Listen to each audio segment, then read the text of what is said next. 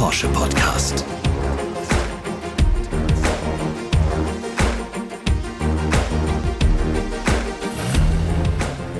Herzlich willkommen zu einer neuen Folge von 911, dem Porsche Podcast. Mein Name ist Sebastian Rudolph und ich freue mich darauf, mit meinen Gästen über spannende Themen rund um die Porsche-Welt zu sprechen. Auch dieses Mal haben wir unser Podcast-Studio wieder hoch oben im Porsche-Museum in Stuttgart-Zuffenhausen aufgebaut. Von hier aus haben wir einen schönen Blick auf den Porsche-Platz mit einer Skulptur in der Mitte, an der drei weiße Elver in den Himmel ragen.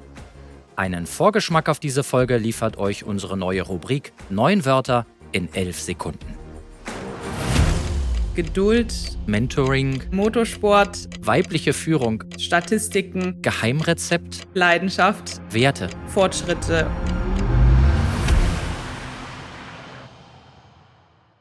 Unsere heutige Podcast-Folge dreht sich um Female Leadership, also weibliche Führung. Dafür ist Tennisspielerin und Porsche-Markenbotschafterin Angie Kerber bei uns. Gemeinsam sprechen wir darüber, wie wichtig Führungskompetenzen sind im Sport und in einem Unternehmen wie Porsche. Hallo Angie, schön, dass du heute da bist. Hallo, ich freue mich. Ich freue mich auch und hinter dir liegt ja eine anstrengende Saison mit sehr vielen Höhen, mancher Tiefe, aber die erste Frage ist, wie geht man mit dieser ganzen Anstrengung um, dass man diesen Ballast auch mal fallen lassen kann und den Körper und den Geist wieder entspannt? Also bei uns ist es ja tatsächlich so, wir haben eine sehr lange Saison hinter uns und wenn man dann endlich in den wohlverdienten Urlaub darf, dann fällt alles von einem ab und genauso war das jetzt auch bei mir. Ich habe ein paar Wochen jetzt frei gemacht und äh, muss sagen, dass diese Wochen mir wirklich sehr gut getan haben, das Jahr nochmal Revue passieren zu lassen. Die Highlights in dem Jahr, wo ich nach dem ersten nicht so gelungenen Halbjahr dann doch nochmal zurückgekommen bin, ein gutes zweites Halbjahr ja, hingelegt habe, gut gespielt habe, Turniere wie in Bad Homburg gewonnen habe, dann gute Grand Slams auch noch absolviert habe wie in Wimbledon und in New York. Und das macht natürlich den Urlaub dann doch noch ein bisschen schöner, wenn man zurückschauen kann, äh, runterkommen darf und tatsächlich dann auch realisiert, was man geleistet hat, wie viel Geduld man haben musste, äh, wie viel man auch irgendwie geopfert hat in den letzten Monaten und dass die Geduld sich dann am Ende tatsächlich dann auch ausgezahlt hat und die harte Arbeit.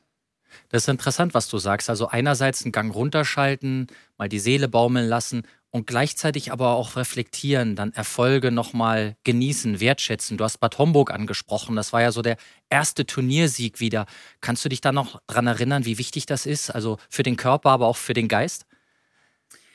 Es ist sehr wichtig, diese Erfolge dann umso mehr zu genießen und wirklich wertzuschätzen, ähm, woher man gekommen ist und was man jetzt am Ende erreicht hat. Dass das nicht selbstverständlich ist und dass man einfach diese die Motivation in den letzten Wochen aufgebraucht hat, selbst in den schwierigen Momenten trotzdem irgendwie hart zu arbeiten, äh, genau für diesen Moment. Und dann macht dieser Erfolg umso mehr Spaß. Man reflektiert das irgendwie dann tatsächlich doch nochmal anders, anstatt dass man einfach rausgeht und denkt, okay, jeder Turniersieg ist selbstverständlich, das ist es nicht. Und ähm, ja, und für mich hat es dieses Jahr tatsächlich in Bad Homburg angefangen, auf meinem geliebten Rasen, muss man sagen. Da habe ich dann tatsächlich nochmal die Wände bekommen und das ist so ein Nehmen und Geben, ähm, so ein gemischtes äh, Gefühl natürlich, wenn man das erste halbe Jahr ein bisschen verpasst hat, versäumt hat, um dann halt wieder zurückzukommen und sich selber, aber auch den Menschen und den Fans zu zeigen, ich bin noch da, ich kann gut spielen und ich gehöre dahin, wo ich war und wo ich jetzt auch wieder bin. Viele Zuhörerinnen und Zuhörer werden sich jetzt fragen, Mensch, Angie Kerber, die war doch äh, oder ist Weltklasse-Spielerin. Sie hat Grand Slam-Turniere gewonnen, also die größten Turniere, die es gibt. Sie weiß jeden Schlag, hat jeden Schlag auch schon mal gespielt, erfolgreich. Warum ist das trotzdem so wichtig, dass man ab und zu so eine Meilensteine erreicht, zum Beispiel ein Turniersieg in Bad Homburg, dass der Kopf dann da mitspielt, also die Führungspersönlichkeit. Kannst du dazu was sagen? Ja, das ist tatsächlich super wichtig, weil auf der einen Seite ist man Führungspersönlichkeit, aber auf der anderen Seite spielt man auch fürs Team. Und egal in welchen Positionen man ist, egal in welchem Job man ist, man braucht äh, das Team hinter dem Team. Und äh, Das muss gut zusammenspielen. Ist man auf der einen Seite die Führungsperson, die auch die mutigen Entscheidungen treffen muss, die auch manchmal schwere Entscheidungen trifft. Und man braucht immer mal wieder natürlich auch einen Wechsel, man braucht eine neue Stimme, man braucht neue Herausforderungen. Aber am Ende des Tages ähm, weiß man, was man hat. Man kann sich auf sein Team verlassen, man kann sich zurückziehen, man weiß genau, wer was äh, macht. Und dieses Vertrauen und dieses Selbstvertrauen, was ich dann natürlich auf dem Platz leiste, das gibt mir mein, mein Team, mein, mein Umfeld natürlich. Gemeinsam erfolgreich sein, darüber sprechen wir gleich noch. Vorher wollen wir dich aber noch einmal genauer vorstellen. Ihr Traum war immer, ein Grand Slam-Turnier zu gewinnen und die Nummer 1 der Welt zu werden. Beide Träume erfüllte sich Angelique Kerber im Jahr 2016. Sie gewann erst die Australian Open, dann die US Open und kletterte an die Spitze der Weltrangliste. Für mich ist jedes einzelne Match wichtig und ich gebe immer alles, was ich kann auf dem Platz, egal gegen wen ich spiele. Mit diesem Mindset siegte die gebürtige Bremerin auch 2018 in Wimbledon und etablierte sich endgültig in der Elite des Tennissports. Insgesamt hat sie 13 Titel geholt und zweimal auch den Porsche Tennis Grand Prix gewonnen. Seit 2015 ist Angelique Kerber Markenbotschafterin von Porsche. Denn neben schnellen Ballwechseln hat sie noch eine weitere große Leidenschaft. Schnelle Autos. Dreifache Grand Slam-Gewinnerin. Das muss man sich nochmal so durch den Kopf gehen lassen. Wimbledon noch mit dazu. Du warst die Nummer eins der Welt und spielst immer noch Weltklasse-Tennis. Wie schafft man das, praktisch den Erfolg so zu verstetigen und immer wieder erfolgreich zu sein? Also ich muss sagen, das ist natürlich das absolute Highlight, die Grand Slams, die ich gewonnen habe. Ich habe drei Grand Slams gewonnen und wer weiß, vielleicht kommen noch einige dazu, Nummer eins der Welt äh, gewesen zu sein, auch bei Olympia eine Medaille gewonnen zu haben. Das sind so die Highlights, wenn ich zurückschaue auf meine Karriere, die unvergesslich sein werden. Aber natürlich kam der Erfolg jetzt nicht über Nacht, sondern um Erfolg zu haben, muss man hart an sich arbeiten. Man braucht ganz viel ja, Geduld. Man braucht einfach die Disziplin, dass man sagt, okay, um den Erfolg zu haben, musst du auf vieles verzichten. Du musst voll und ganz deinen Weg gehen, auch wenn es mal Niederlagen gibt, wo man immer wieder aufstehen muss. Das sind nämlich sehr wertvolle Erfahrungen, denn ohne diese Niederlagen kann man keinen Erfolg haben. Denn wenn man Erfolg hat, muss man mit dem ganzen Druck, mit den Erwartungen der Menschen von sich selber auch irgendwie versuchen umzugehen, was nicht so einfach ist, was ähm, ja mir ähm, ich habe ein bisschen Zeit gebraucht, besonders nach meinen ersten beiden Grand Slams, nach meinem unglaublichen Jahr 2016, wo ich dann ja viel gelernt habe im Jahr darauf, um dann am Ende auch meinen Wimbledon-Titel zu gewinnen. Und das sind äh, Sachen, die man nicht in zwei Wochen gewinnt, sondern Wimbledon habe ich tatsächlich 12, 13 Jahre gebraucht, um diesen Titel zu gewinnen. Auch natürlich den Porsche Tennis Grand Prix 2015 habe ich den Titel gewonnen und äh, 2016 ging es dann tatsächlich für mich ja bis an die Spitze, ganz nach oben. Und ich muss sagen, damals auch, als ich ähm, 2015 den Porsche Tennis Grand Prix gewonnen habe, ähm, das hat mir so viel Selbstvertrauen auch gegeben, um dann das Jahr darauf rauszugehen und zu sagen, okay, ich bin da und jetzt brauche ich noch diesen großen Titel. Und äh, es ist immer einfacher hochzukommen, sich dann zu stabilisieren und da oben sich zu halten. Das ist immer ein bisschen schwieriger und da sich dann wieder aufs Neue zu motivieren und immer weiterzumachen, sich neue Ziele zu setzen. Darauf kommt es am Ende des Tages an. Und das Interessante ist dabei, du bist immer bodenständig geblieben. Ich glaube, aus deinen Aussagen kann man viel mitnehmen, also sich Ziele stecken, ähm, zu wissen, der Weg ist nie gerade. Man kann auch mal hinfallen, aber man muss immer wieder aufstehen. Und wenn du die mentale Stärke hast und ein Team um dich herum, dann kannst du viel erreichen. Das lassen wir mal so stehen.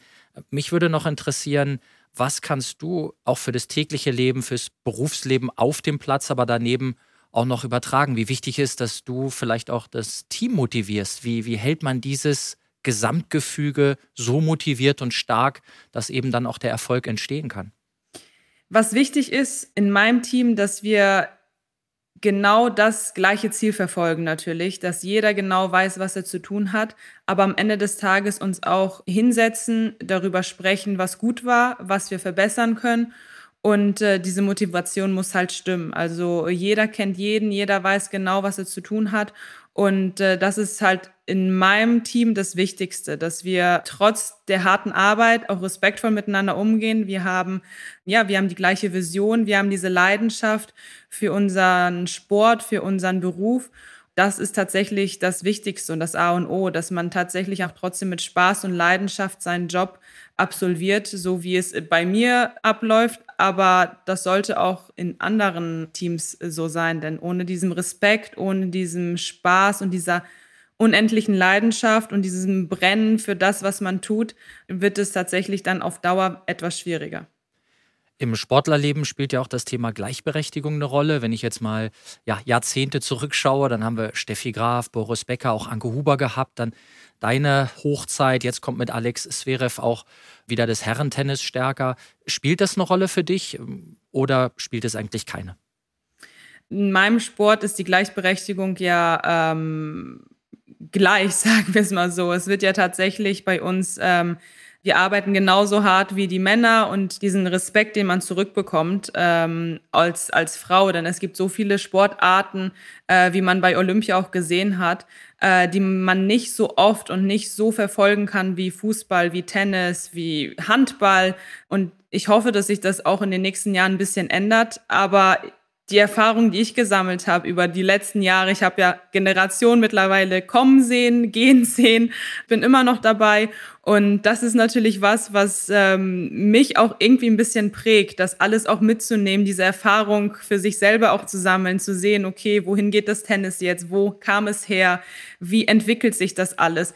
Weil diese Entwicklung im Leben oder auch im Job ist halt das, was zählt. Also das Entscheidende, zu sehen auch, wohin das geht, wo, wo die Zukunft hingeht. Und das macht es ja auch alles so spannend. Und wenn man dann mittendrin ist und das auch dann selber spürt und erleben darf, ist es interessant. Und äh, ich bin immer noch ähm, ja, vollen Herzens dabei und freue mich zu sehen, wie auch natürlich die junge Generation mit diesem Ganzen drumherum umgeht, wodurch ich schon gegangen bin, sei es Druck, sei es Erfolg, Niederlagen und, und, und. Und das macht es spannend. Das ist interessant, dir zuzuhören, wie du den Wandel auch des Tennis beschreibst. Und du hast viele kommen und gehen sehen, auch schon über einen langen Zeitraum. Und das kann man gut übertragen, auch zum Beispiel auf die Automobilindustrie, die Transformation, Kundenbedürfnisse, die sich ändern oder auch gleich bleiben. Bei Porsche mhm. in dem Fall, es gibt die Liebe für den 911, auch für den Verbrennungsmotor. Es gibt gleichzeitig eine neu entstandene Liebe für einen vollelektrischen Taycan oder für Hybridmodelle. Und wie schafft man es denn jetzt wieder zurück zum Sport, dann auch in dieser Transformation, in einem Wandel, sich da so anzupassen, dass man dieses Top-Niveau weiter erreichen kann? Man muss sich jeden Tag, Tag für Tag verbessern und äh, mit dieser neuen Generation mitgehen. Das ist das Allerwichtigste, dass man tatsächlich nicht stehen bleibt. Denn das Ziel zu erreichen ist so eine Sache. Also es ist äh, nicht einfach, aber es ist leichter, als da oben zu bleiben und auf dem Top-Level mitzuspielen. Denn da zählt es erst, dass man tatsächlich noch härter arbeitet, dass man an den Details an sich arbeitet. Um die zwei, drei Prozente geht es am Ende. Und das ist genau das, wo man sich noch mehr motivieren muss, dass man äh, trotzdem dran bleibt, dass man natürlich auch seine Gegner analysiert, dass man schaut, okay, äh, wo kann ich doch noch besser werden, wo muss ich ein bisschen mehr Kraft einbringen. Und das sind so diese kleinen Sachen, Details, die man, äh, wenn man dort oben ist, immer wieder aufs Neue ähm, ja, trainieren muss jetzt im Sport. Das ist ein guter Tipp für alle Hörerinnen und auch Hörer dieses Podcasts. Jeden Tag ein kleines Stückchen besser werden, auf die Details achten und auch wenn es zwei, drei Prozent sind, die können am Ende zählen. So wie auch beim Porsche Tennis Grand Prix, Angie, springen wir rüber in ein Turnier, was du auch schon gewinnen konntest, was du immer gerne spielst. Welche Bedeutung hat dieses Turnier, was in Deutschland ist, für dich? Für mich hat der ähm, Porsche Tennis Grand Prix natürlich eine unglaublich hohe Bedeutung. Also dort hat irgendwie auch alles für mich angefangen. Also als ich meinen ersten Titel geholt habe, das weiß ich noch gegen die Caroline Wozniacki in Deutschland vor deutschen Fans. Das war das Besondere, was immer noch irgendwie ein Highlight meiner Karriere ist. Denn ähm, vor Heimpublikum zu spielen, bei diesem besonderen Turnier natürlich, was schon über Jahrzehnte auch immer wieder zum besten Turnier gewählt wurde, nicht ohne Grund, denn jeder fühlt sich dort unglaublich wohl. Ähm, jeder liebt es, nach Stuttgart zu kommen zum Porsche Tennis Grand Prix. Äh, dieses Feedback habe ich so oft bekommen von allen Spielern. Äh, es ist immer top besetzt und dann am Ende dann tatsächlich als Siegerin äh, vom Platz zu gehen oder vom Platz zu fahren, ist was ganz Besonderes. Und darauf freue ich mich tatsächlich jedes Jahr aufs Neue sehr, sehr, sehr doll, weil auch jetzt sagen wir mal Sand nicht mein Lieblingsbelag ist, aber am Ende habe ich doch gezeigt, dass ich auf diesen Belag gewinnen kann. Und trotz des Drucks, trotz diesen Emotionen hat diese Leidenschaft und dieser Spaß und doch diese Nervosität mir gezeigt, du kannst es doch schaffen, besonders vor Heimpublikum. Und das hat mir ganz viel Selbstvertrauen gegeben, auch für die Erfolge, die ich danach gewonnen habe. Wir haben in der vergangenen Zeit eine Geschichte mit dir zusammen gemacht und mit einem anderen Porsche-Markenbotschafter, Mark Webber. Da ging es um Ausdauer, um Beschleunigung und dafür hast du ja eine Leidenschaft auf dem Platz, Tennis, aber auch ähm, auf der Rennstrecke. Vielleicht kannst du mal sagen, welche Parallelen siehst du und äh, wie hast du das damals empfunden, mit Mark Webber im Tennis, aber auch im Motorsport dich zu vergleichen? Ja, ich kann mich noch sehr gut dran erinnern, denn tatsächlich äh, Motorsport ist auch meine Leidenschaft und ich liebe es, im Auto zu sitzen und zu wissen, okay, ich bin sicher, ich habe die Power, genauso wie ich das auf dem Platz spüre. Und diese Präzise, die man natürlich als Tennisspielerin braucht, was man im Auto genauso hat wie als Sportlerin, diese Power, diesen Komfort, aber trotzdem diese Weiterentwicklung, wenn man das jetzt so über Jahre natürlich sieht und sieht, okay, man entwickelt sich weiter, man sieht natürlich die Fortschritte. Und das macht es halt auch so spannend, äh, was mir natürlich auch dann nochmal zeigt, okay, deshalb liebe ich auch diesen Motorsport, ich liebe es, ähm, ja, diesen Adrenalinkick irgendwie auch zu haben, aber auf der anderen Seite weiß ich, ich bin sicher, ich weiß ganz genau, was ich mache und das hat super viel Spaß gemacht, das weiß ich noch mit Mark Webber damals und ja, vielleicht wiederholen wir das eines Tages nochmal. Das wird der Marc sicherlich gerne hören. Ich finde es sehr interessant, äh, was du gesagt hast, Angie.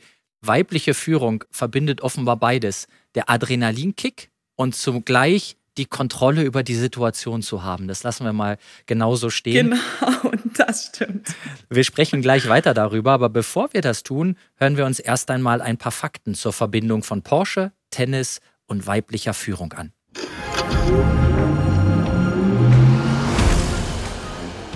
Porsche unterstützt Frauen auf ihrem Weg zu Führungs- und Spitzensportlerinnen. Seit 1978 ist der Sportwagenhersteller im professionellen Damentennis aktiv, als Namensgeber des Porsche Tennis Grand Prix. Seit 2012 ist Porsche auch Partner des Deutschen Tennisbundes und sponsert das Porsche Team Deutschland, das Porsche Talent und das Porsche Junior Team. Ziel ist, das Umfeld der jungen Spielerinnen professioneller zu gestalten, etwa durch den Ausbau der Betreuung im Training und bei Turnieren. Bei der Entwicklung der Nachwuchsspielerinnen geht es um sportliche und persönliche Fähigkeiten und Werte. Vermittelt werden Führungskompetenzen wie Teamgeist, Respekt und Fairness im Wettbewerb. Auch das sogenannte Mentoring ist ein wichtiger Baustein. Erfahrene und etablierte Spielerinnen geben den jungen Talenten Einblicke in das Leben eines Tennisprofis und tauschen sich mit ihnen über ihre Erfahrungen aus. Ja, das Mentoring wurde angesprochen in dem Einspieler, also Erfahrungswerte weitergeben, also sowohl Erfahrung als auch Werte. Wie wichtig ist das deiner Meinung nach, auch gerade für junge Spielerinnen? Es ist extrem wichtig, das weiterzugeben, was man selber erlebt hat, besonders für junge Spielerinnen. Und das habe ich ähm, jetzt in den letzten Monaten auch extrem gemerkt. Denn wenn ich zurückschaue, habe ich natürlich auch irgendwie ja, ich hätte mir auch gewünscht, dass mich jemand begleitet hat, mir den einen oder anderen Tipp vielleicht gegeben hat, ähm, vielleicht hätte ich den einen oder anderen Fehler nicht gemacht. Und das dann auch von erfahrenen Athleten zu hören, was man besser machen kann, ist man auf dem richtigen Weg, was macht man schon gut? Und dieses äh, Mentoring, ähm, das ist auf jeden Fall eine Rolle, wo ich mich vielleicht auch in Zukunft tatsächlich ähm, sehe, äh, denn diese Dankbarkeit, die ich bekommen habe, die ich dann auch irgendwie mir selber erarbeitet habe, das weiterzugeben, ist wirklich was Besonderes. Und ich bin auf jeden Fall, glaube ich, auf dem richtigen Weg, das den Spielerinnen oder den jungen Spielerinnen zu geben. Das habe ich jetzt auch im Billie Jean King Cup ähm, gemerkt, wo die eine oder andere junge Spielerin dabei war. Und das macht natürlich dann auf der anderen Seite für mich auch extrem viel Spaß, das weiterzugeben.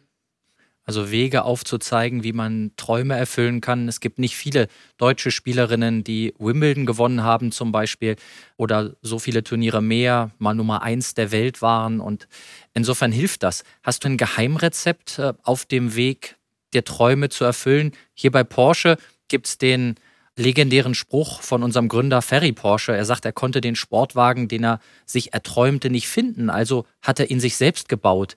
Wie war das Geheimrezept bei Angie Kerber und dem Tennissport?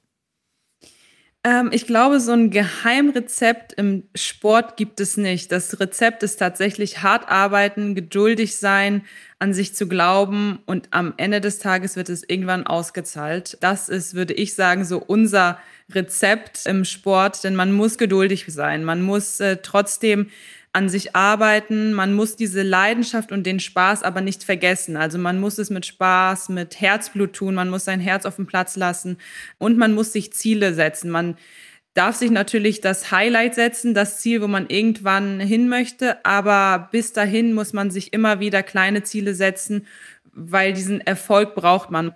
Wenn man vom Geheimrezept sprechen kann, dann ist es so ein kleiner Tipp.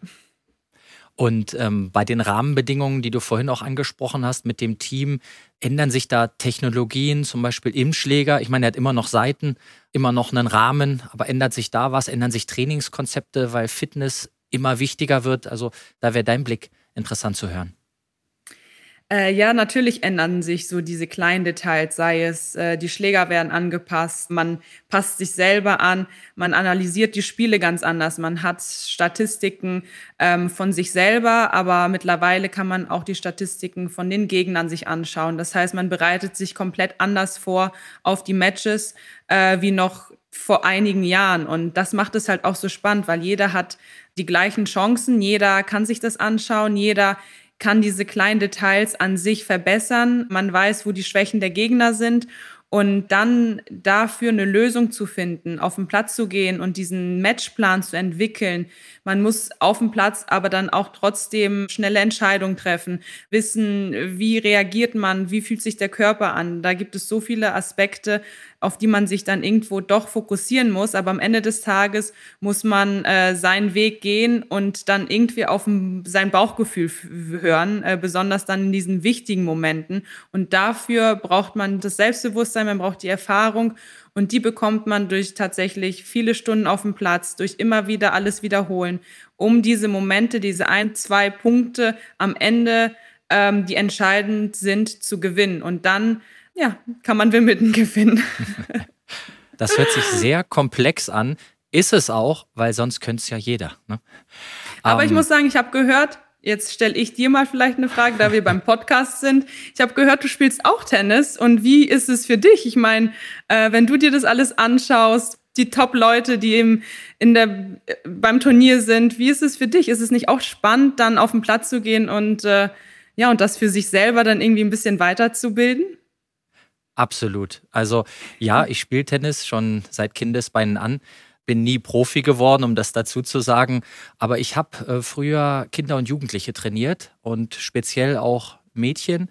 Habe die in den Turniersport rangeführt und es war großartig, Technik, Erfahrung, Werte mit auf den Weg zu geben und zu sehen, wie sich Kinder entwickeln auf und neben dem Platz. Und jetzt heutzutage ist es so, ich spiele Herren 40, wenn es die äh, Zeit erlaubt. Und da spielt auch wieder das eine Rolle. Geduld, ja. Mhm. Wenn du nicht so viel trainieren kannst, dann ärgere dich nicht darüber, dass du nicht so gut spielst, aber freu dich darüber, dass du auf dem Platz bist und leg dich voll ins Zeug. Und ja, der Porsche Tennis Grand Prix ist natürlich großartig. Ich hatte die Möglichkeit, jetzt äh, das Finale live mit zu kommentieren. Das ist keine Arbeit, das ist Freude. Und äh, ich drücke die Daumen, dass du möglichst äh, weit kommst im nächsten Jahr. Aber es macht großen Spaß. Das stimmt. Und man hätte es nicht besser sagen können, denn wie man sieht, das ist nicht nur im Profisport so, sondern tatsächlich auch bei Menschen, die den Sport lieben, die einfach äh, auf den Platz gehen, Herren 30, Herren 40, Bundesliga spielen. Die haben genau die gleichen Werte, die gleichen Erfahrungen, den gleichen Druck wie wir Profisportler. Natürlich am Ende vielleicht auf einer anderen Ebene, aber das Gefühl, ist menschlich und das hat jeder. Und äh, vielleicht, wenn der eine oder andere auch Tennis spielt, kann sich ein bisschen auch da reinversetzen, wie man sich vor Hunderten oder Tausenden von Menschen spielt. Am Ende des Tages ist es tatsächlich so, selbst wenn man ein Bundesligaspiel spielt, ist man genauso wie nervös, wie wenn man ein Wimbledon-Finale spielt. Das kann ich auf jeden Fall sagen. Den Vergleich hätte ich nicht ziehen können, aber wenn du das sagst, glaube ich das. Doch. Ich kann aber sagen, ob zehn äh, Menschen mit Herzblut am Rand stehen und anfeuern oder vielleicht so wie bei dir Tausende, es ist etwas Besonderes. Sport ist etwas Besonderes und prägend und insofern schön zu hören, dass du diese Vergleiche auch in die Gegenwart ziehst, dass jeder was draus mhm. mitnehmen kann. Ja, das ist nämlich das Wichtigste. Jeder soll irgendwas für sich rausholen, besonders aus dem Sport, weil das ist schon ein sehr wichtiger Teil, finde ich, für jeden von uns. So, und jetzt, liebe Angie, kommen wir zu einem kleinen Quiz. Jetzt schauen wir mal, wie viel du für dich persönlich rausholst, aber völlig ohne Druck. Das ist das Schöne. Ich spiele dir jetzt einen Motorsound vor und du musst erraten oder darfst erraten, welches Fahrzeug sich dahinter verbirgt.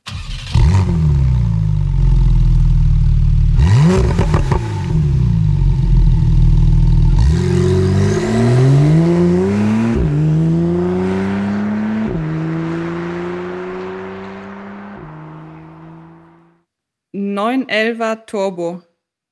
Oh, das ist also 911, richtig. Sehr, sehr gut aufgeschlagen sozusagen. Yeah. Und dann präzisiere ich ein klein bisschen. Carrera 4 GTS Cabriolet. Ah, Verbindest GTL. du was mit dem Wagen? Ich bin mit dem selber schon mal gefahren, genau. genau. Und zwar auf dem Platz des Porsche Tennis Grand Prix. Genau. Denn dieses Fahrzeug, liebe Zuhörerinnen ne? und Zuhörer, mhm. genau, hat die Angie Kerber beim äh, Tennis Grand Prix 2015 gewonnen. Deswegen hat sie den Elver auch so schnell erraten. Mhm. Turbo spricht auch für ihre Kenntnisse. In dem Fall war es ein GTS. Mhm. Jetzt kommen wir zur Runde 2. Wie hoch ist die Maximalgeschwindigkeit des ersten 911 von Porsche? Der stammt aus den 60er Jahren. Und weil die Frage echt schwer ist, gebe ich dir einen kleinen Hinweis. Die Geschwindigkeit ist genauso schnell wie der Rekordaufschlag im Damentennis. Also über 200 km/h. Gut aufgeschlagen. Das, muss es sein. das erste Ass sitzt. Ich würde sagen 208, 12, Boah. 212. Also ich nehme mal beide. Ich habe jetzt zwei Sachen von dir gehört. 208 24? und 212. Nee, warte. 208 und 212. Ich ziehe einfach mal die Mitte. 210 Füge ein Komma hinzu. 210,8. Sensationell. Das ist sehr schnell. Sabine mhm. Lesicki hält diesen Aufschlag. Das ist wirklich sehr schnell. Mhm. Das stimmt. ja, das ist schnell. Aber super ah, geraten. Schlecht. Aber für den ersten 911er. Auch schnell, ne? Respekt, ja. Ja. Kommen wir zur dritten und letzten Frage für dich. Wie viele deutsche Spielerinnen konnten sich bislang den Sieg beim Porsche Tennis Grand Prix sichern? Eine bist du, ist klar, aber wie viele noch? Drei. Das ist richtig. Ja, vier mit mir, genau, stimmt. Also, Angie Kerber hatten wir 2015 und 2016. Dann gehen wir mal weiter zurück. Anke Huber, 91 mhm. und 94. Sie ist ja heute sportliche Leiterin des Turniers. Dann haben wir eine langjährige Weggefährtin von Angie Kerber, die Jule Görges. 2011, vor zehn Jahren, hat sie den Porsche Tennis Grand Prix gewonnen. Und die dritte neben der Angie ist die Laura Siegemund. Ihr mhm. beiden habt zusammen Fed Cup gespielt und 2017 mhm. hat sie gewonnen. Vier Spielerinnen. Das mhm. ist stark. Ja. Äh, sehr schön durch diese Fragen gekämpft, so wie wir dich kennen auf dem Platz hier auch mit einer äh, spielerischen Note. Also klasse. Super. Vielen Dank fürs Mitspielen und jetzt seid ihr dran, liebe Zuhörerinnen und Zuhörer. Auch in dieser Episode unseres neuen Elf Podcasts könnt ihr wieder etwas gewinnen. Die Porsche AG verlost zwei Tickets für den Porsche Tennis Grand Prix im April 2022. Das Gewinnspiel läuft ab sofort bis zum Erscheinungstermin der nächsten 911 Podcast-Folge. Um teilzunehmen, einfach eine E-Mail mit der Antwort auf die Gewinnspielfrage an 911-podcast.porsche.de schicken. Unter allen richtigen Einsendungen lost Porsche den Gewinner der beiden Tickets aus. Mitmachen kann jeder, der mindestens 18 Jahre alt ist. Im Porsche Newsroom unter newsroom.porsche.de/podcasts sind die ausführlichen Teilnahmebedingungen zu finden. Viel Erfolg!